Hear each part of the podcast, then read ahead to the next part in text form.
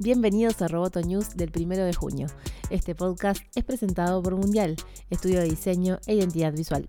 Vamos con las noticias. Mary Meeker presentó su informe de tendencias de Internet durante la Code Conference organizada por Recode en California. La reconocida especialista dijo que China se está poniendo al día como un centro para las compañías de Internet más grandes del mundo y señaló que en la actualidad China es sede de 9 de las 20 mayores compañías del mundo, mientras que Estados Unidos tiene 11.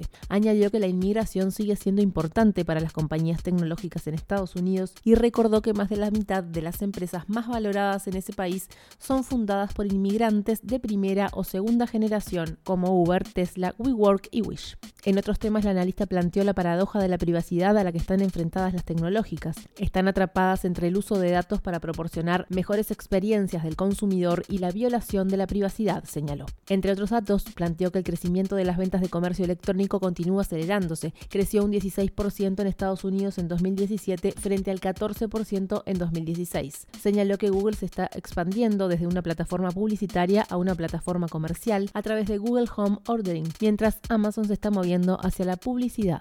En referencia a los trabajos del futuro, dijo que la tecnología irrumpirá en el trabajo y que volverán a fluir nuevos tipos de empleo. En este caso señaló que se espera que predominen los trabajos a pedido y relacionados con Internet y la inteligencia artificial.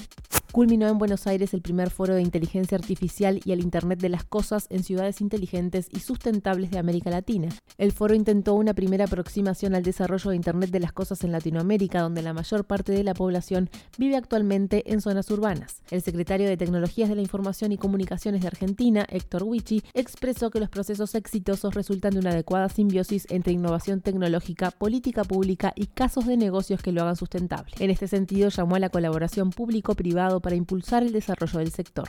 Pablo Bello, titular de la Asociación Iberoamericana de Telecomunicaciones, recordó que Latinoamérica ha perdido una gran oportunidad de crecimiento en los últimos 20 años y llamó a no volver a cometer el mismo error por los próximos 15. Según un informe de Cisco, actualmente existen dos dispositivos conectados por persona en Latinoamérica, mientras que en 2021 se elevará a 3. En los Estados Unidos la variación será de 8 a 13 y en Europa de 5 a 7 en el mismo periodo. Acá tenemos un problema central, es un rezago estructural que nos va a afectar el crecimiento económico de los próximos dos años, apuntó Bello, y agregó que el rezago no tiene que ver con la disponibilidad de infraestructura, sino con el uso productivo que se hace de ella.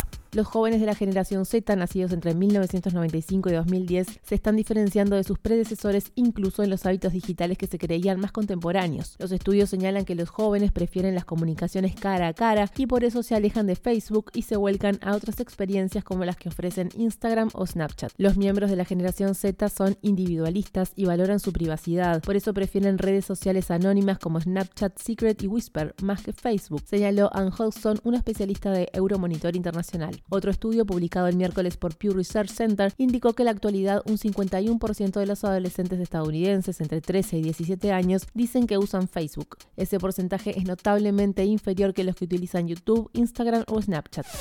Roboto News es parte de Dovcast. Te invitamos a seguirnos en www.amenazaroboto.com, arroba amenazaroboto y facebook.com barra amenazaroboto. Hasta la próxima.